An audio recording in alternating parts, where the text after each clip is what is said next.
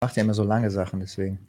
Herzlich willkommen zu 99 zu 1. Ich bin Nadim und hier neben mir sitzt Peram Shahriar und nicht Katharina. Das ändere ich mal ganz schnell. ja, das ist noch von gestern. Kannst mich auch Katharina nennen, also ist prinzipiell nichts gegen, schöne Name. Herzlich willkommen, Petram. Schön, dass du wieder da bist. Hallo, danke. Äh, willkommen zurück bei 99, 99 zu 1. Wir äh, haben ein ganz aktuelles Thema am Start, nämlich wir wollen ein bisschen über den Iran reden. Da sind ja jetzt äh, wieder Proteste ausgebrochen in sehr, sehr großem äh, Ausmaß. Und deswegen ähm, haben wir gesagt, wir treffen uns mal kurz und quatschen mal ein bisschen drüber. Ähm, ich habe jetzt auch, äh, ähm, ganz ehrlich zu sein, nicht so viel vorbereitet. Ich dachte, wir machen vielleicht mal so einen Rundumschlag. Äh, das ist ja jetzt auch nicht der erste Protest und äh, größere Protestwelle, sage ich mal. Das ist ja in den letzten fünf, sechs Jahren sehr, sehr oft passiert, glaube ich. 2017 war eine große Welle, dann 2019, dann gab es ja auch noch diese grüne Revolution. Willst du uns vielleicht einfach mal so einen kleinen historischen Abriss machen, was da eigentlich los ist? So? Naja, ähm, Iran ist wirklich tatsächlich das Land mit den meisten Aufständen, glaube ich. Also so viele Aufstände auf, hintereinander wusste ich nicht, wo es sonst das gäbe. Äh, ich meine, die meisten Zuschauer wissen es, aber Iran, vielleicht nochmal zu wiederholen, Iran hat ein sehr autoritäres System, eine Diktatur. Ja? Und die sind äh, ziemliche Weltmeister, wenn es darum geht, Aufstandsbekämpfung zu machen. Darüber sollten wir vielleicht auch nochmal ausführlicher reden. Trotzdem, obwohl es eine Diktatur ist, die sehr repressiv ist nach innen, haben wir eine Gesellschaft, die nicht aufhört, rebellisch zu sein. Ja, das ist so eine, das ist, glaube ich, die Eigenart dem, den, man, äh, den man im Iran sozusagen vorfindet, die ein bisschen, ein bisschen auch unique ist. Ähm, ich meine, das hat angefangen mit der iranischen Revolution, ja, mhm. die ja oft ja. fälschlicherweise als die islamische Revolution betitelt wird, weil das war sie nicht. Die Revolution war eine Revolution, war eine Volksrevolution im, im wirklich wahrsten Sinne des, Volk, äh, des, des Wortes war es eine Revolution, die vom gesamten Teilen der Bevölkerung ausgegangen ist damals. Die Mehrheit waren damals unter der Einfluss der, der, des, des Klerus, ja, der, der, der islamischen, islamischen Klerus. Aber damals gab es riesige, große linke Strömungen in dieser Revolution. Es gab liberale Strömungen, es gab alles Mögliche. Ja. Und den Islamisten ist es halt gelungen, dann im, im, im Laufe von zwei Jahren äh, Stück für Stück die anderen politischen Kräfte auszuschalten. Ja.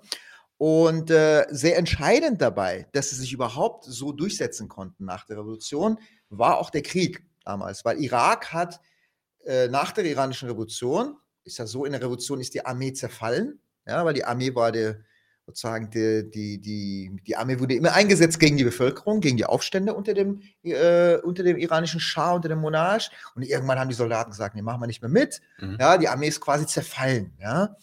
Und in der Situation, wo Iran eine Revolution hatte, der Staat sich gerade neu gebildet hat, die Armee gerade zerfallen war, dachte sich Saddam Hussein damals, okay, dann hole ich mir die Ölfelder im Süden Irans. Ja? Mhm. Und dieser Krieg hat sieben Jahre gedauert, war der längste industrielle Krieg.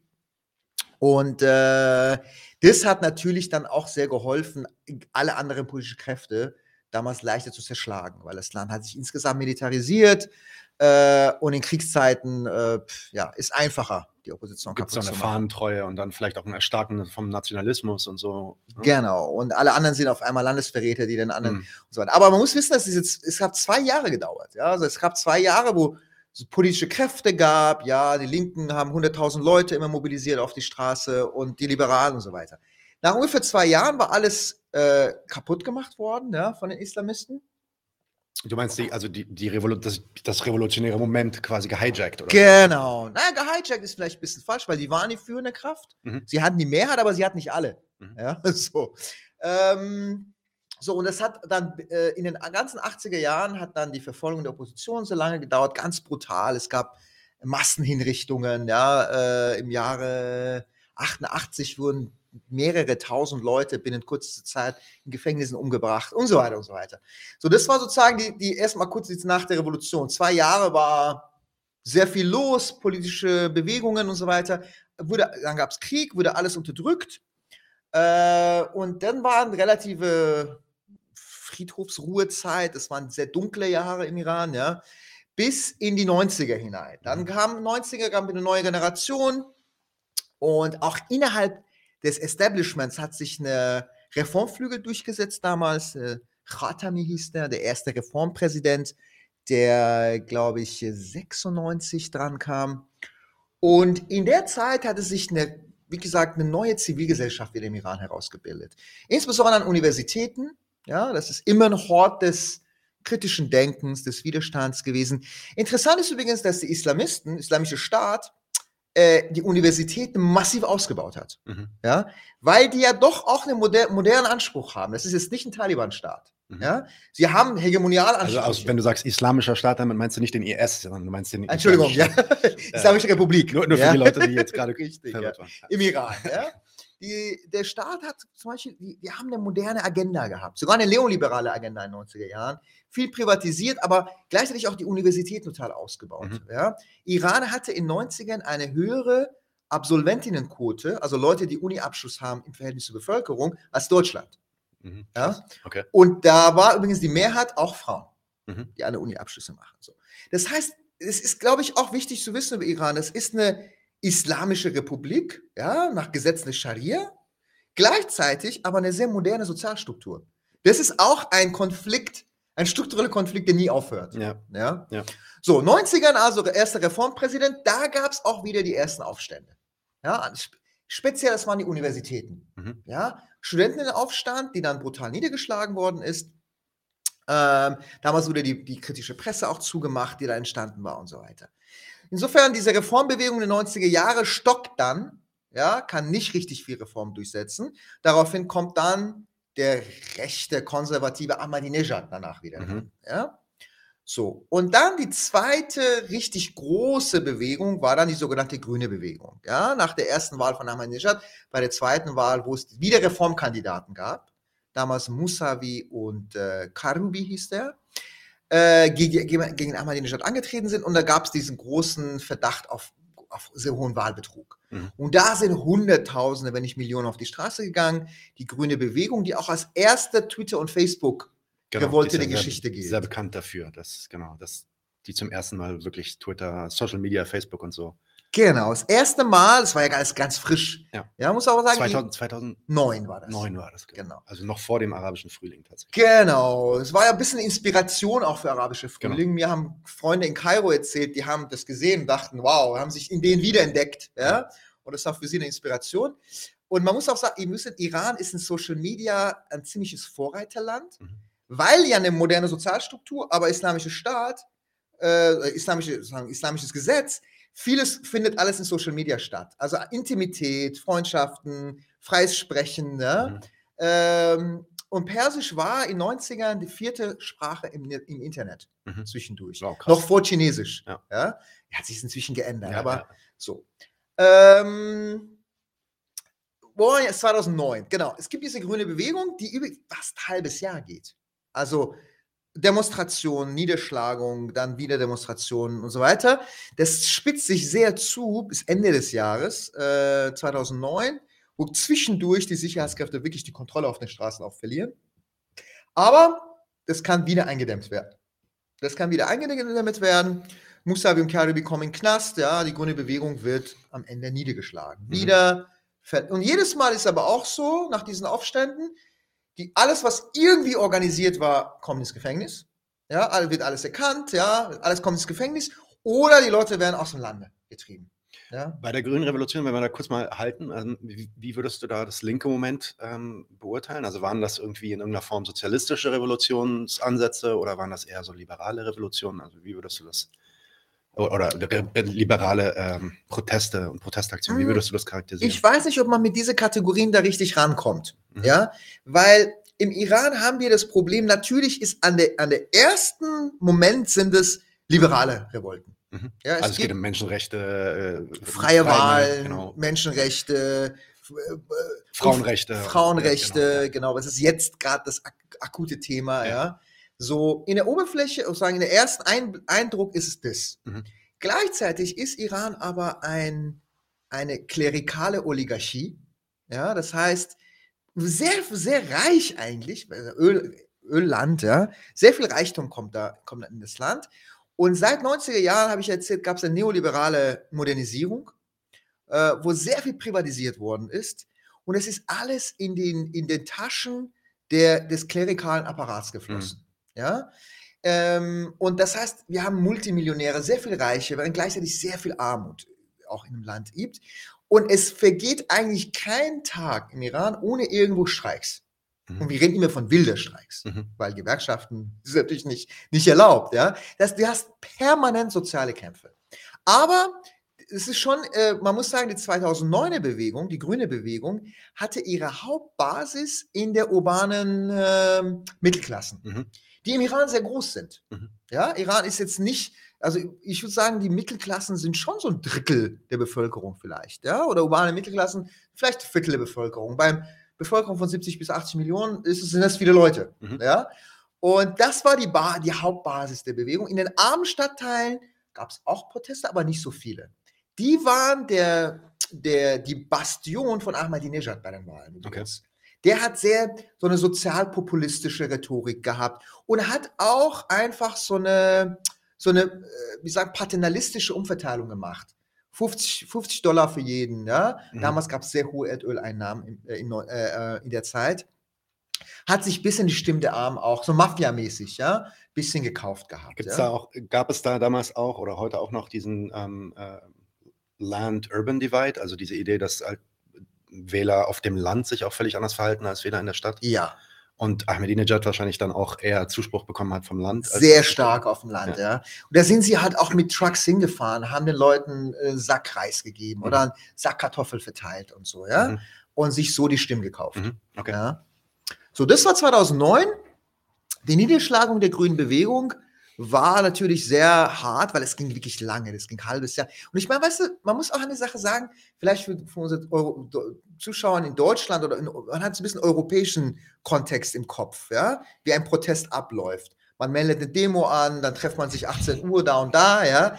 In Ländern wie Iran oder in der ägyptischen Revolution und so, so läuft Protest nicht ab. Mhm. Ja, das heißt, man darf keine Demo anmelden. Es sind überall sowieso Polizei und mhm. Sicherheitskräfte, aber es kocht so über, dass auf einmal irgendeine Straße Leute sich versammeln, einfach zusammen, die sowieso Spontan. auf der Straße sind, einfach anfangen, Parolen zu rufen. Dann wird es mehr und mehr. Dann kommen Polizisten, die werden dann verjagt. Mhm. Dann können sich noch mehr sammeln. Mhm. Ja? Also so, wenn wir Protest reden, ist es so eine Art von Protest, die mhm. dann, aber dann muss man sich vorstellen, wenn das hat über Wochen geht oder über Monate und immer mit Straßenschlachten, immer werden Leute erschossen dabei, es gibt immer Tote dabei und so weiter und so weiter. Ja? Man muss sich ein bisschen vorstellen, wie Protest sozusagen. Das ist was ganz anderes, wenn wir von Protest reden, als jetzt irgendwie jetzt äh, hier vielleicht die, was weiß ich, die Friday for Future oder die Gelbwesten in Frankreich. Also, also eher ein spontanes Moment als, als, als so das Organisierte. Es gibt kein nichts Organisiertes, weil alle, da sind, da ist, Islam, da ist die Islamische Republik sehr, sehr, sehr, die hat ihr Lessons gelernt, weil sie haben selber der Revolution ja mitgemacht. Mhm. Ja. Sie wissen genau, Organisationen dürfen sie nicht zulassen. Okay. Das heißt, oft lassen sie Protest auch mal laufen, Sobald sich aber Leute organisieren, da Crackdown. Crackdown, ja. Und äh, so, so fahrlos sich organisieren, werden sie auch sofort festgenommen. Mhm. Also es gibt trotzdem Untergrundorganisationen. Na klar, die müssen dann geheim bleiben. Ja? ja? Es gab Linke an den Universitäten, sehr starke. Zum Beispiel war es halt so, dass im Vorfeld der Grünbewegung zum ersten Mal rote Fahnen an der Uni aufgetaucht sind. Das gab es vorher nicht. Mhm. Ja? Uni-Protest war immer so ein bisschen so, ja, irgendwie so was weiß ich, um Mensa-Essen oder um Freiheit oder um kritische Leute, die festgenommen worden sind. Und auf einmal kamen rote Fahnen. Das gab es so nicht. Und das war, das war auch klar, das sind organisierte Gruppen. Ja? So, äh, aber die werden dann doch festgenommen, äh, sobald es irgendwie dann wurden sie festgenommen und die, die übrig blieben, mussten aus dem Land gehen und so weiter und so weiter. Ja? Mhm. Trotz, es ist so, es bildet sich was und es zerstreut sich wieder. Es bildet sich, dann bildet sich bei der nächsten Generation wieder was. Ja? Okay. Und die grüne Bewegung hat einen sehr großen Aderlass, die Niederschlagung der grünen Bewegung, sehr großen Aderlass für die Zivilgesellschaft und kritische Leute und äh, kritische Zivilgesellschaft bedeutet. Im Sinne von, die wurden ausgeschaltet dann einfach, oder? Ausgeschaltet, voll viele sind ins Ausland. Ja. Also Berlin ist voll mit Leuten, ja. die im Iran aktiv waren, Schauspielerinnen waren, Künstlerinnen waren, aktiv waren oder an der Uni aktiv waren. Ja? Äh, die ganzen linken Unileuten sind es in Europa teilweise, die in, äh, Ende, Mitte, Ende 2000er Jahre mhm. aktiv mhm. waren. Ne? Weil du, du, hattest zwei Möglichkeiten, Knast oder, oder Flucht, ja, meistens ja. so. Und äh, ich meine, der Flucht ist aber auch immer ein Element vom Brain Drain, weil Leute, die merken, ich halte es hier nicht mehr aus. Es gibt keine Option zu, lass uns befreien, dann hauen sie ab. Ja? So, das war 2009. Und normalerweise dauert es immer lang, ja. Wie gesagt, ich, das war das Mal davor, war äh, Ende 90er, dann 2009. Jetzt werden die Abstände aber immer kürzer. Immer kürzer ja. ja. dann das nächste Mal war dann 2017 die Aufstände. Mhm. Und das nächste Mal 2019. Das heißt, innerhalb von zwei Jahren gab es Aufstände. Und jetzt hatte sich aber der Charakter ziemlich verändert. Erstmal 2017, 2019, würdest du das einordnen in so ähnlichen Charakter wie ja. die Grüne Revolution? Nein. Also, Nein, Nein. komplett anders. Mhm. Mhm. Insbesondere die 2019er Revolution. Ich habe das die iranischen Gelbwesten genannt, mhm. weil das ist entstanden nach einer dramatischen Benzinpreiserhöhung. Ja. Und ich glaube, Brotpreise auch, aber es war vor allem Benzinpreise. Und ich meine, im Iran, die Leute leben von Auto.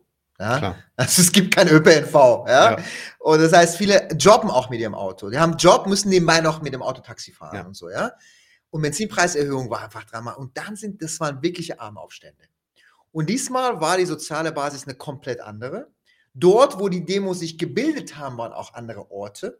Also 2009 zum Beispiel war es vor allem im Zentrum oder im Norden von Teheran, wo die Mittelklasse oder die Reichen wohnen. Mhm. Im Süden wohnen die Armen. Diesmal waren die Demos im Süden. Okay. Oder in ganz armen Provinzen. Das waren die härtesten Demonstrationen und Auf, äh, Aufstände 2017, 19. Und es war von Anfang an viel brutaler. Okay. Zum Beispiel die grüne Bewegung hatte eine Selbstbeschreibung als eine friedliche Bewegung. Sie haben gesagt, wir sind eine friedliche Bewegung. Als es am Ende, nach einem halben Jahr, wirklich Eskalation gab, die Leute auch die Polizei hatten, verjagt haben, haben die Führer der Bewegung gesagt, hört auf. Ja, was ich glaube, ein großer Fehler war. Ja, okay. Ähm, 2017, 2019, 2019, die Leute haben von Anfang an mit Heugabeln rein. Mit, mit Messern, mit, mit sonst irgendwas auf die Sicherheitskräfte. Mhm. gab viele tote Sicherheitskräfte, mhm. weil es waren die armen Leute. Mhm. Also die hatten auch, muss man sagen, die haben nichts zu verlieren. Nicht zu verlieren klar. Ja? Die sagen, meine Kinder verhungern. Ja? Ich habe nichts zu essen. Ist mir scheißegal, ob ich jetzt ermordet werde oder mhm. nicht. Oder auf die Fresse. Ist mir egal. Ich brauche es, was zu essen für meine Kinder. Und der Crackdown 2019 war, sowas hat es seit, den, seit der Revolutionstagen nicht gegeben. Ja, also seit, seit, seit den 80ern. Weil die haben in zwei Tagen 1000 Leute umgebracht. Ah, okay. In zwei Tagen. Ja, das ist so viel wie in der gesamten ägyptischen Revolution. Hm. Ja. Und äh, das war wirklich eine krasse Brücke. Und direkt wirklich mit Panzer und alles, was sie hat. Da hat der islamische äh, Staat richtig Schiss gehabt. Mhm. Weil das galt immer als ihre Stronghold, als ihre Basis. Ja? Und die ging es auf einmal mit Messer auf sie los. Ja? Und diesmal blieben aber die Mittelklassen eher zu Hause, weil ein Reformpräsident dran war, mhm. nämlich der Rouhani. Mhm, Rouhani ja. ja? Und die, war, die Mittelklassenstimmung war auch so, oh, oh, oh, die sind zu gewalttätig und es gibt nur Chaos. Und es gibt auch eine Regierungspropaganda natürlich in dieser Zeit.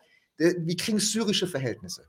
Ja, okay. Ja? Wenn hier Chaos und, Gewalt gibt, ja, gibt es Bürgerkrieg, gibt's, wollt ihr Syrien werden? Und wurde wahrscheinlich auch agitiert, äh, also national agitiert gegen den Westen wahrscheinlich, der dann auch natürlich immer noch seine Finger mit im Spiel Das machen die immer, aber das zieht eigentlich nicht mehr, habe okay. ich das Gefühl. Aber das Syrien-Szenario das ist ein reelles Szenario. Ja, genau. Ja, keine, unbe keine, unbegründete Sorge. genau. Und die Mittelklassen, die noch was zu essen haben, denken sich, ey, ich habe noch was zu essen, ich habe Dach über Kopf, ich will kein Syrien. Die Armen haben revoltiert, wurden abgeschlachtet, die Mittelklassen blieben eher zu Hause. Mhm. Ne, das war 17, 19 und dann kam die Pandemie. Ja? Und jetzt haben wir sozusagen noch, wenn man die Pandemiezeit abzieht, ist sozusagen der, der, der Abstand zwischen Revolten, war ein, sind wir zwei Jahre ab, war 17, 19 ist eigentlich ein Jahr. Ja. ja. ja? Was jetzt was war, was war während der Pandemie eigentlich los? Also, ja. Na, Iran war eines der Länder, die am härtesten von der Pandemie betroffen war, was die Todeszahlen angeht, was die Infektionszahlen angeht, weil die sehr viel mit China zu tun haben inzwischen. Also China kauft ja Iran quasi auf. Mhm. Ja, Iran hat durch die Sanktionen keine andere Möglichkeit. Es gibt sozusagen, Iran wird äh, billig verscherbelt an China. Mhm. Gerade Häfen werden gebaut und so weiter und so weiter. Ja. Die kriegen Fischereirechte und fischen alles weg und so. Ja. Deswegen kam der Virus ziemlich schnell nach Iran. Die haben natürlich kein Pandemie-Management gehabt, die diesen Namen verdient hätte. Mhm. Ja, und es gab, es gab auch Massengräber, müssten ausgegraben werden. Und so. Mhm. Das war ziemlich hässlich, okay. die Pandemiezeit im Iran. Und ähm, gab es da Proteste und Bewegungen gegen? Nein, nein, in der Zeit nicht. In Pandemiezeit kannst du nicht protestieren. Mhm. Also. Naja. Oder du bist Querdenker. Querdenker, Querdenkerin. Schon. Wenn du Querdenkerin bist, im Iran gibt es keine. Ich glaube, okay. außer in Europa gab es nirgends Querdenkerinnen ja. oder zumindest in Südamerika vielleicht noch. Im Westen Südamerika, aber in Asien gab es keine Querdenkerinnen. Okay. Ja. Ähm, weil das der Tod zu nah war auch. Mhm. Also man hat den Tod gesehen mit Corona. Ja, jeden Tag irgendwer weggestorben. Irgendwo, den man kannte, starb weg mit Corona. Ja. Und äh, das war hässlich, ja. Und das ist jetzt quasi, jetzt ist Corona vorbei. Ich meine, die Stabilisation ist immer noch katastrophal, Hyperinflation und so weiter. Aber dieser Fall jetzt ähm, ähm, mit Amiri, ja, die einfach, einfach umgebracht wird wegen, weil sie ihr, ihr, ihren Schleier okay. nicht hat. Führ, führ, das mal aus. Was ist da passiert? Also. Naja, eine junge Frau, das ist der Amiri, äh, wird von, also wird von einem Sittenwächter. Es gibt im Iran, also man muss zur iranischen Polizei und Armee vielleicht kurz das beschreiben, ja. Das ist nicht wie in anderen Ländern. Mhm. Das ist ein postrevolutionäres Regime. Das ist äh, sehr viel moderner, was die Polizei und Repressionsapparate angeht. Ja? Iran hat eine Armee, natürlich, aber die Armee ist gar nicht so die entscheidende militärische Instanz. Die entscheidende militärische Instanz sind die Revolutionswächter. Das ist eine Einheit von 100 bis 200.000 Leute, die sind, die werden ideologisch gepickt seit den Revolutionstagen. Ja? Sehr privilegiert, ja, und zum Beispiel iranische Raketenprogramm kontrollieren die. Mhm. Ja, großen Teil der Industrie kontrollieren sie. Es ist ein militärindustrieller Komplex, der von ideologisch gefestigten Leuten gemacht wird. Das ist die Revolutionswächter.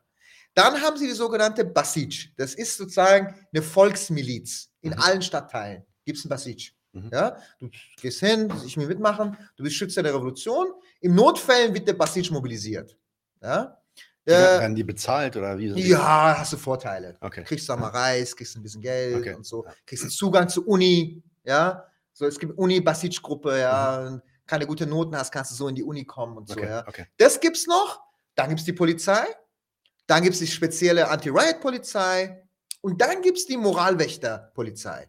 Ähm, das ist ja das Absurde im Iran. Du musst sozusagen den Gesetzen der Scharia eigentlich folgen. Also Männer dürfen nicht mit kurzen Hosen rumlaufen. Frauen haben Steilzwang, der übrigens nach der Revolution auch äh, mit brutaler Gewalt erst durchgesetzt werden musste. Mhm. Ja? Die Frauen wurden übelst misshandelt auf der Straße, wenn sie keine Steier hatten. Ja? Diese Steierzwang wurde sozusagen mit brutalster Gewalt durchgesetzt, muss aber im Alltag mit Gewalt auch erhalten, also erhalten werden, weil die Frauen wollen das natürlich nicht, viele Frauen. Ja? So, und jetzt in den letzten Jahren, also man, man merkt, also einer hat mal gesagt, man merkt, wie stabil das iranische Staat ist, daran, wie weit der Schleier nach hinten gezogen wird auf der Straße. Wenn die Frauen das hier tragen, weißt du, oh, der Staat hat gerade nicht viel zu sagen. Ja, ja. Wenn die Frauen das hier tragen, weißt du, oh, die Leute haben Angst. Ja, also die Polizei ist jetzt gerade gut, gut dran, so, ja. Und er hat eine Frau einfach, eine Kurdin, ja, ihr Schleier halt nicht, äh, scheinbar nicht gut genug getragen, ja. Die haben sie mitgenommen und so zusammengeschlagen, dass sie gestorben ist. Mhm. Ja. Und das hat sofort die Runde gemacht und äh, das hat jetzt so die, die neue Welle des Protests ausgelöst, die wiederum anders ist als die vergangenen. Ja, das ist ganz spannend, was wir da gerade erleben. Äh, man muss sagen, diese Protestwelle, die Frauen spielen die, die zentrale Rolle jetzt. Frauenrechte. Mhm. Äh, das ist was Neues im Iran. Das gab es so nicht. War immer ein Thema, aber es ist das Thema Nummer eins. Mhm. Ja? Zweitens, es ist in der, in der Breite die breiteste Aufstand. Es ist breiter als 2019. Wir haben, wir haben jetzt. Also mit breit meinst du, es äh, berührt die verschiedenen Bevölkerungsschichten und. Äh, Bevölkerungsschichten äh, und auch Ortschaften. Ortschaften, okay. Also es ist jetzt seit Donnerstagabend gibt es Internet-Crackdown im Iran. Mhm. Also es kommen trotzdem Videos durch. Mittwoch waren es schon in über 50 Städte. Mhm. Ja, wir sind jetzt Freitag hier. Ähm, es ändert sich auch jeden Tag. Also deswegen, Donnerstag, gestern Abend gab es wieder sehr viele Straßenschlachten. Erst der Panzer sind aufgefahren worden und so weiter. Aber es gibt jetzt sehr, in sehr viel mehr Orten. Ja, es sind schon eher junge Leute aus der urbanen Schichten, die es gestartet haben aber es breitet sich jetzt auch in viel kleineren Orten, armen Orten aus, die in frühen Protesten vielleicht gar nicht beteiligt waren. Mhm. Ja? So, ein ganz wichtiger Unterschied ist, das ist diesmal, es ist von Kurdinnen losgegangen. Mhm. Das, heißt, das heißt, es war eine Kurdin. Die ersten Regionen, die sofort auf die Straße gegangen sind, waren kurdische Gebiete im mhm. Iran. Und äh, die Parole, die jetzt landesweit gerufen wird, ist auf Kurdisch äh, Jan Jian äh, äh, Ozadi. heißt äh, Frauen, Leben, Freiheit. Mhm. Das ist eine Parole der Rojava. Mhm. Ja, die kommt aus der Frauenverteidigungseinheiten aus Rojava, die gegen den islamischen Staat gekämpft haben. Mhm. Das wird das ganz Iran mit, mit dieser Parole gerufen. also wenn Kurdisch. du sagst ganz Iran, meinst du auch genau Iraner, nicht nur Kurden, die das rufen. Also genau, man muss ja wissen, Iran ist ein multiethnisches, mhm. multiethnisches Land und es gibt unglaubliche ethnische Spannungen. Mhm. Also eigentlich hassen sich alle Ethnien gegenseitig. So. Wird auch geschürt, ja. Zum Beispiel Iran hat eine sehr große türkischstämmige Gebiet, die Azaris, die in den letzten Jahren, Jahrzehnten sehr stark unter pantürkischen Einfluss gekommen sind, Erdogan mögen, mhm. äh, Aserbaidschan mögen, mhm. ja, also eher dieses Pan, äh, Osmanisch, Osmanisch, Pan, Pan äh, äh, osmanische Ideologie ist dort sehr stark, mhm. ja. Die Kurden sind mehr und mehr unter Einfluss von Rojava gekommen, während sie früher eher so eine iranisch-kurdische Bewegung hatten. Äh, dann gibt es die arabischstämmigen Leute, wo auch islamische Staat teilweise drin war mhm. und, äh, und, und, und äh, Al-Qaida-Units dort hatte und so. Ja? Also ist ein Messed up. Ja, multiethnische Messed-up, kann man sagen. Und ist es, ist es nicht auch so gewesen, dass es im Iran tatsächlich zumindest von Staatsseite auch wirklich Kampagnen gab gegen, also zum, zum Schüren von äh, Ressentiments gegen Kurden in, im Iran? Natürlich, ja. Natürlich, ja. Mhm. Dann ist es ja auch dann schon bemerkenswert, wenn sich dann trotzdem. Absolut. Und das ist jetzt wirklich ein neues Element ja. auch in diesem Aufstand, weil in den vergangenen Aufständen war so, wenn die Kurden auf die Straße gingen, haben die Asaris gesagt, da machen wir nicht mit. Ja. Wenn die Araber auf die Straße gegangen sind, so gab es nämlich auch Wasseraufstände aus Wassernot im Süden Irans, mhm. ja, wo die arabischstämmigen sind einfach kein Wasser. Ja, Klimawandel ja, ja. und so. Und die haben riesige Staudämme gebaut, alles verschlimmert und so der Staat. Da haben die Farsis, also die Persen, Araber, Mhm. Scheiß Araber, mach, ja. die machen wir nicht mit. Das sind eher Islamisten. Ja. ja. So. Das war so immer so, immer so eine ethnische Span äh, Spaltungen in den Aufständen. Diesmal quer durch alle Ethnien. Mhm. Vor allem Aseris und Kurden, die eigentlich total gegeneinander sind. Und das ist das Bemerkenswerte, ja, dass jetzt wirklich so eine, also wie gesagt, es ist in sehr vielen Orten Frauen und Frauen sind an vorderster Front und äh, Frauenrechte ist das zentrale Thema. Äh, es ist multiethnischer als sonst. Und äh, genau. Und man muss aber sagen, im Iran ist jeder Aufstand, jeder Protest, der sich an eine Frage auslöst, ganz schnell geht es um alles. Mhm. So, weil du kannst nicht. Sie gehen sofort steil. Eigentlich. Ja, weil, weil das System eigentlich gar keine Reform zulässt. Ja, du kannst nicht einzelne Fragen, einzelne Sachen nur in Frage stellen. Mhm. Du bist ganz schnell bei, und das rufen die Leute auch, weg mit dem Islamischen Republik, Khamenei ist ein Mörder. Ja, da werden Bilder von Khamenei runtergebracht und angezündet und so weiter. Ja. Das ist jetzt die Situation. Und was sind, was sind, weißt du, hast du davon mitbekommen, was so die Forderungen sind gegenwärtig? Gibt es ähm, vielleicht zwei Fragen? Gibt es überhaupt irgendeine Form von organisierten Forderungskatalog? Äh, und wenn ja, was ist das? Was fordern die Leute, die ja gerade auf der Straße Nein, also organisierten Forderungskatalog gibt es nicht.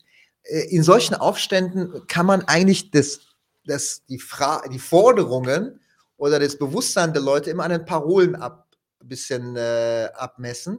Das ist nämlich auch eine ganz andere Kultur, wie Leute Parolen rufen. In Europa kennt man das ja gar nicht. Man ruft immer das, was man immer gerufen hat. Ja, man hat so ein Repertoire an Parolen, die ruft man immer. Mhm. In, in, in, arabischen Ländern oder im Iran ist halt so, jede Demo hat neue Parolen. Eigentlich jeden Tag gibt es neue Parolen. Mhm. Und das drückt so ein bisschen aus, wie die Leute ticken. Ah, eine Sache zum Beispiel auch 2019 im Aufstand, was von Armschichten kam, gab der Ruf nach dem ehemaligen, der Sohn des ehemaligen Königs war sehr laut. Mhm. Ja, also monarchistische Parolen mhm. waren sehr, diesmal gar nicht. Okay. Ja, diesmal ist, wie gesagt, weil es von Kurden auch kommt, also kurdische Frame hat sozusagen ja. dieser Aufstand, ist es sehr viel progressiver als äh, die vergangenen. Aber Forderungskatalog gibt es nicht. Spannend ist natürlich, wie reagiert das Regime darauf. Ja, es ist völlig klar, äh, die haben bis jetzt keinen Anstand gemacht, irgendeine Reform zuzulassen. Weil sie auch ein bisschen aus der Geschichte von Revo ihrer eigenen Revolution wissen. Der Schah hat ganz zum Schluss, wo die Unzufriedenheit so hoch war, angefangen, Reformen zuzulassen. Wenn du aber diesen Wut ein bisschen Platz gibst, dann überrennt es sich. Ja? Davor haben die Angst. Die sagen, wenn wir ein bisschen aufmachen, dann kriegen wir gar nichts mehr kontrolliert. Mhm. Deswegen ist ihre Antwort reine brutale Repression. Die setzen gar nicht mehr darauf, die Bevölkerung irgendwie wieder zu überzeugen. Ganz, symptom, ganz symbolisch war ein Fall nach der 2019er Aufstand, ein sehr bekannter Ringer aus dem Süden Irans. Süden war damals äh, äh, Hochburg, diese, diese Aufstände. Ringen im Iran ist Nationalsport, mhm. muss man wissen. Ja? Und sehr bekannte Ringer war auf diesen Demos. Die haben den gekriegt, die Polizei, die haben den hingerichtet. Mhm. Also da gab es richtige Kampagnen, bitte lasst ihn am Leben und so. Ja, von allen Sportlern und so weiter, ja. Und sagt, nein, ich richte ihn hin. Das war so eine klare Ansage, wir wollen gar nicht mehr mit der Bevölkerung in den Frieden kommen. Die setzen gar nicht mehr darauf. Ja. Weil sie es wahrscheinlich nicht mehr für realistisch halten, ja. ja sondern rein durch Angst und durch Brutalität äh, versuchen sie zu regieren. Allerdings, jetzt ist halt so, dass innerhalb des Staatsapparats auch, wo es überhaupt Reformisten sind übrigens auch aus dem Game, die gibt es nicht mehr, die ja. gab es immer. Ja. Weil das muss man auch zu Iran, vielleicht eine, eine, eine Sache noch zum iranischen Staat. Es ist ein islamischer Staat, im Sinne von Gesetz des Scharias, aber es heißt Islamische Republik. Das hatte immer auch einen Ansatz von einer Republik im Sinne von, es gab innerhalb des Systems Wahlen und verschiedene Fraktionen. Es war plurale, äh, der Staat war immer ein bisschen plural. Mhm. Es gab die Reform, zum Beispiel nach der Revolution gab es sogar drei Flügel. Es gab die Linken, es gab die Neoliberalen, also prokapitalistischen und es gab das Zentrum. Ja, alles im Rahmen des Klerus, aber verschiedene Fraktionen mit verschiedenen Programmen. Ja? In den 90er und 2000er Jahren gab es immer die Reformisten, mhm. die ein bisschen liberalisieren wollten. Ja? Gab, gab, die hatten Abgeordnete, die kamen, haben Präsidenten gestellt. Ja? Die oberste Instanz ist der geistige Führer, aber darunter gab es immer verschiedene. Das gibt es auch nicht mehr. Ja? Die Konservativen haben seit der Grünen Bewegung eigentlich den, Reformern gar nichts mehr machen lassen. Mhm. Und jetzt der Präsident, die haben übrigens alle Kandidaten abgelehnt bei den letzten Wahlen. Ja? Nicht zugelassen von Reformern. Der jetzige Präsident Raisi war in den 60ern bei den Massenhinrichtungen einer der Hauptverantwortlichen. Mhm. Der hat die Todesurteile quasi persönlich äh, äh, erlassen. Ähm, und äh, so ist der Staat, ja. Und ich meine, die haben nur auf Angst und Repression gesetzt. Jetzt, jetzt gibt es aber Einzelne, die sagen, ey, diese Sicherheits-, diese Moralwächter, die sollte man vielleicht auflösen. Mhm. Ja? Also du merkst, die wissen noch nicht genau, wie sie damit umgehen sollen. Es wird trotzdem eine Crackdown kommen. Ja, ja, der Crackdown wird kommen. Die Frage ist, in, ja, inwiefern glaubst du, wird das Ganze, oder hast ich meine, wir sind jetzt nicht mal eine Woche in, seitdem das äh, losgegangen ist. Wahrscheinlich kannst du jetzt auch nicht groß in die Zukunft schauen, aber du hast ja schon gesagt, dass das jetzt alles ein bisschen anders aussieht als 2017, 2019 und 2009 und so. Ähm, hast du das Gefühl, dass da noch mehr bei rumkommen könnte bei, bei diesem Aufstand diesmal? Oder beziehungsweise, wie glaubst du, wird sich das entwickeln? Naja, also man muss halt eine Sache nochmal sagen, vielleicht wichtig ist, dass der, dass, der, dass der Staatsapparat, das ist ja sozusagen, die haben keinen großen Rückhalt mehr in der Bevölkerung. Nicht nur keinen Rückhalt, die haben Hass in der Bevölkerung. Also zwei Drittel bis drei Viertel der Bevölkerung hassen sie. Mhm. Also Leute mit irgendwelche Mullers auf der Straße werden bespuckt. Mhm. Ja? Ähm, das ist ja auch übrigens ganz kurz eine Sache, die ja auch relativ ähm, viel Verbreitung gefunden hatte die letzten Tage, sind die, diese Videos von diesen Leuten auf der Straße, äh, diese Wächter, die dann halt angegriffen werden einfach mit einer Militanz, die man vorher so auch nicht gesehen hat. Also dann geht da einer auf die los und auf einmal sind dann 30 Leute. Ähm, krasse Videos auf jeden Fall. Ja, genau. Also ich sehe auch die, man sieht, es sind viele Polizeistationen abgefackelt worden. Mhm. Ja die religiöse Instanten werden abgefackelt. Die Leute, also ich, man muss sich eine Gesellschaft vorstellen, wo zwei Drittel bis drei Viertel der Bevölkerung den Staat hasst. Mhm. Abgrundtief. mhm. Ja, und die sind, ich meine, es sterben die ganze Zeit Leute um dich herum, ja. Deine Familie verlässt das Land, weil sie keine Hoffnung mehr haben und so weiter, ja. Äh, jenseits der alltäglichen Sorgen, die man so hat, jenseits der wirtschaftlichen Probleme und so weiter, hast du diese ganzen anderen Probleme, ja. So, und die haben allerdings Geld und sozusagen eine ideologisch gefestigte Basis von 10, 15 Prozent der Bevölkerung, ja, die, und, und die haben viele, viele Repressionsmöglichkeiten. Ja, die sie noch nicht bis zum Ende ausgeschöpft haben.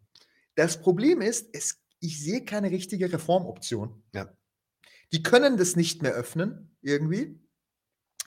Und eine Revolution und Sturz ist auch ein Problem, weil die nirgends abhauen können. Mhm. Also diese islamische Inst äh, Institutionen, mit, die haben ja auch ein paar Millionen Leute. Ja? Wo sollen Wo die hin? hin? Klar, die haben nicht viele Freunde auf der Die haben keine Freunde auf der Welt. Ja. Und die eigene Bevölkerung hasst sie. Ja? Das heißt, das heißt, die kämpfen bis zum Ende dann. Denen ist völlig klar, wenn sie stürzen, wenn deren militärische, Oppos äh, wenn deren Op äh, Repressionsapparat nach innen nicht mehr funktioniert, dann hängen die an den nächsten Bäumen. Ja. Dann hängen, die, ich meine, wer will es dieser Leute auch verdenken? Also ich kann es den Leuten, ja. ich finde sowas, ich würde es nicht machen. Ja. ja. man, soll, man soll den Gegner nicht aufhängen. Ja? Aber den Leuten, die werden es tun. Weil die haben so viele, wie gesagt, tausend Tote in zwei Tagen. Ich meine, das ist halt Jahrzehnte einmal, jahrzehntelang sich aufgestaut, ja. Und das ist das Ding. Deswegen ist leider das Syrien-Szenario gar nicht unrealistisch. Mhm. Man muss es einfach, so bitte es ist, sagen, dass die bis zur letzte Kugel kämpfen werden wahrscheinlich. Und äh, die einzige Hoffnung, die man hat, ist, dass in den Revolutionsgarden vielleicht irgendwann mal ein Split entsteht Bisher sieht's aber, gibt es dafür kein, keine Substanz, ne? keine, dass irgendeine, irgendeine andere Hoffnung ist, man wartet, bis der Chame, der oberste geistige Führer, stirbt und dann den, irgendeine Reform, aber das sind alles, letztlich alles keine Reformoptionen. Ja? Okay. Es gibt eigentlich nur eine Sturzoption und die ist hässlich. Okay. Was hältst du so, zu, das ist ja jetzt auch wieder im Westen äh, groß hochgekommen, vor allem bei so äh, äh, ja, ja, liberalen Hawks, ähm, Intervention. Jetzt sollen wir den Leuten doch da helfen, die dann äh, auf Revolution gehen. Selbst auf der Linken hört man sowas ab und zu, äh, vor allem die sogenannten, ähm, ja, ich sage jetzt mal nicht äh, das Wort, aber halt Leute, die, weiß ich nicht, den Islam als das große Problem ausmachen ja, zum Beispiel, ja? sagen, ja, da müssen wir doch jetzt eigentlich reingehen und äh, denen helfen. Das, Wird sowas überhaupt von der Bevölkerung? Natürlich äh, nein. Nein, nein. So, wenn du wer sowas machst, also ich meine, Trump hat kurz nach, äh, nach 2019 der Aufstand, hat der Qasem Soleimani ja von oben äh, weggelasert. Mhm. Ja? Bestes Support fürs Regime. Mhm. Das war während den Protesten sogar, mhm. glaube ich, oder kurz danach. Weil es war natürlich die Möglichkeit fürs Regime, ist eine Riesenmobilisierung zu machen. Mhm. Ja? Es ist völlig klar, Iran hat eine Geschichte von Kolonialismus, ja, äh, von Westen, die hat immer Iran irgendwie als Halbkolonie hatten, Russen, die Iran als Halbkolonie hatten. Sobald von außen irgendwas kommt, ja, wird keiner mehr gegen das Regime demonstrieren. Das ja, ist dann, garantiert. Dann, dann, schließt man sich eher dann, dann, wieder zusammen. Man schließt sich mit denen nicht zusammen, nein, dafür hasst man die zu sehr. Ja. so, aber da wird keine Protestbewegung auf der Straße ja. sein. Ne? Das heißt, wenn man die Protestbewegung killen will, dann macht man eine ausländische Intervention. Mhm. Das ist Gesetz. Das kann ich hier, das ist als mathematische Gesetz kann ich sie aufschreiben. Ja? Mhm. Während von außen Militärintervention gibt, hört die Zivilgesellschaft von innen auf zu kämpfen. Ähm, Oder kann besser sogar unterdrückt werden und, und abmassakriert werden. Weil dann sind sie die Agenten von außen, offensichtlich im Auge der neutralen Armbevölkerung, die immer gegen die Ausländer sind. Ja, ja. Oder dann halt auch im, Verteidig im Verteidigungsfall auch selbst an die Front müssen, um zu kämpfen und so. Das gibt es dann natürlich auch. Natürlich, ja. Was wir auch gegenwärtig viel beobachten. Und ähm, genau, vielleicht letzte Frage. Ähm, gibt auch wieder diese Narrative, die hochkommt, die natürlich auch bestimmt was an Wahrheit hat ja, vor allem der Islam als das Zentrum. Ja. Da wird dann vor allem darüber gesprochen, dass es ja tatsächlich bei dieser, ähm, ähm, bei, der, bei dem Auslöser für, diesen, für diese Proteste um das Kopftuch ging. Und äh, was, ich, was ich im Internet bei, auf Twitter wieder gelesen habe, Twitter ist ein furchtbarer Ort, Leute. Ja, geht nicht rauf. Äh, Leute, die das jetzt vergleichen und sagen, guck mal, guck mal, die progressiven ähm, äh, Kurdinnen in, im Iran und vergleicht das mal äh, mit den ähm, Protesten, glaube ich, in Indien oder in Pakistan, nee, in Indien, wo Moslems dafür protestieren, dass sie das Kopftuch tragen dürfen. Also nicht um es abzunehmen, sondern dass sie es dürfen. Ja, was, würde, was würdest du damit geben, vor allem im westlichen, vielleicht nicht so bewandten, äh, wie man diesen Konflikt zu verstehen hat? Ist das jetzt wirklich nur so ein Aufstand ähm, gegen äh, repressive islamische äh, Elemente oder steckt da mehr hinter? Naja, das ist schon ein zentrales Problem. Mhm. Ja, also ich meine, du musst dir vorstellen, das ist einfach eine, eine Gesellschaft, die eine moderne, gewisse moderne Sozialstruktur hat. Leute, die Ausbildung haben, Bildung haben, die Kultur, sehr kulturfreudig sind. Ja, iranische Mittelklassen sind sehr kulturfreudig. Die ziehen sich alles am Netz runter. Ja, über Internet kriegen sie die ganze Welt mit, dürfen aber nichts davon ausleben. Öffentlich. Ja, oder du bist sehr reich und bestichst halt diese Revolutions, äh, äh diese Moralpolizei. Dann darf, dann gibt's auch Ecstasy-Sexpartys, ja, in reichen Vierteln, ja. So gibt's alles. Aber für normale Leute, ja, wirst du einfach gehänselt, wenn du deine individuellen Lifestyle ein bisschen ausleben willst, ja. Das ist schon ein spezielles Problem im Iran, mhm. ja. China hat das Problem nicht. Ja, China ist auch eine Diktatur, aber die lässt sich leben, solange du politisch es nicht gegen die Kommunistische Partei oder in den Staat dich äußerst, darfst du alles sein, darfst du alles machen, hast du Mittelklasse-Leben, ja, geh, gib aus, gönn dir dein Leben, alles gut. Ja? Mhm. Im Iran ist es ein bisschen anders, so, ja. Nicht bisschen, ist eine qualitativ andere Sache, weil sie direkt in dein persönliches, individuelles Leben eingreift, der Staat. Ja. Und das ist schon ein, ein, ein, wie sagen, nach marxistischen Begriffen muss ich sagen, ein, ein Widerspruch zwischen Staat und Gesellschaft, ja, der sich nicht, der nicht, auf, der nicht, der sich nicht auflösen lässt. Mhm. Weil die Leute haben, also viele, Teil, große Teile der Bevölkerung haben darauf keinen Bock. Mhm. Ja? Die mussten das ertragen, aber je stärker die Gesellschaft wird gegenüber dem Staat, umso weniger nehmen sie das hin. Ja? Und der Widerstand gegen Kopftuch ist ja jetzt auch seit einigen Jahren schon. Es ist nicht es ist das erste Mal. Ja, klar. ja, es gab immer wieder jetzt Wellen von Frauen, die öffentlich ihre Kopftücher abgenommen haben, Video gemacht haben, das online gestellt haben und so. Ja? Das war eine, das war eine Bewegung. Und das eskaliert jetzt. Also ich finde schon, dass das äh, für den Mittleren Osten schon ein Kernkonflikt ist. Ja? Inwieweit der Religion als Instanz sich dem sozusagen als staatliche Instanz ja. sozusagen sagt, wie bestimmt dein Leben. Ja? Und was sagst du zu so Anti-Im-Takes, dass das jetzt eine Farbenrevolution ist, die vom Westen gerade angestachelt ja, wird? Ah, mein Gott, also ich meine, die Leute, die jede Aufstand in allen Ländern, die nicht im NATO sind, als Farbenrevolution sehen, sage ich, hört bitte auf, politisch zu äußern. Also, macht, macht, andere Hobbys, ja, also ja, nimmt, macht wirklich andere Hobbys.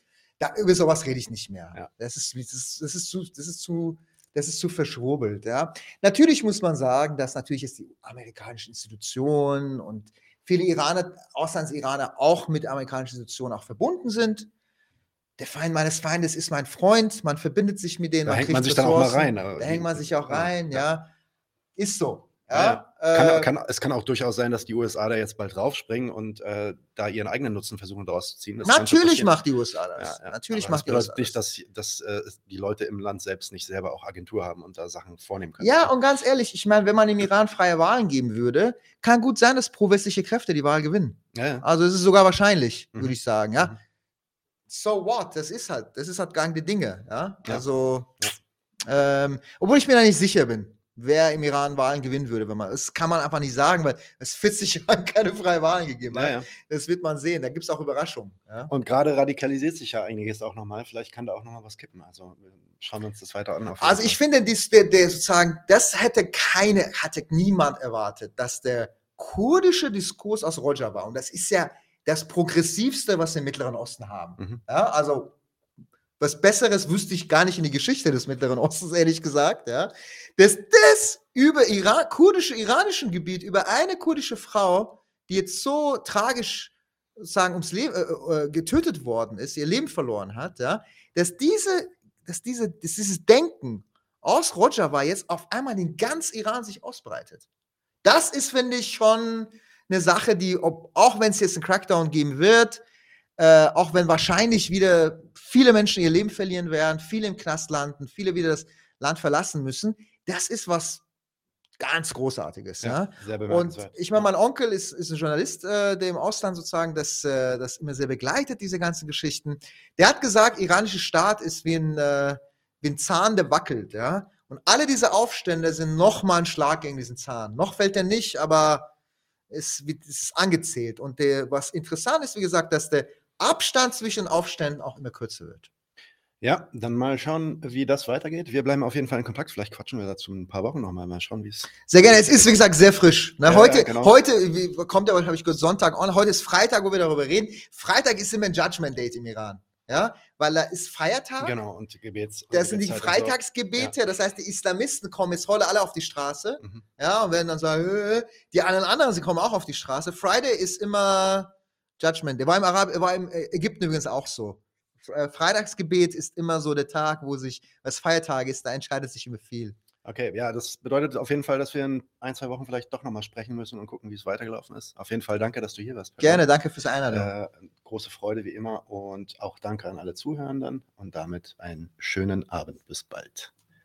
Leute, wir brauchen eure Hilfe. Wenn euch dieses Video gefallen hat, klickt auf Like, abonniert den Kanal und vergesst nicht das Glöckchen zu drücken, damit ihr benachrichtigt werdet, wenn wir neuen Content droppen.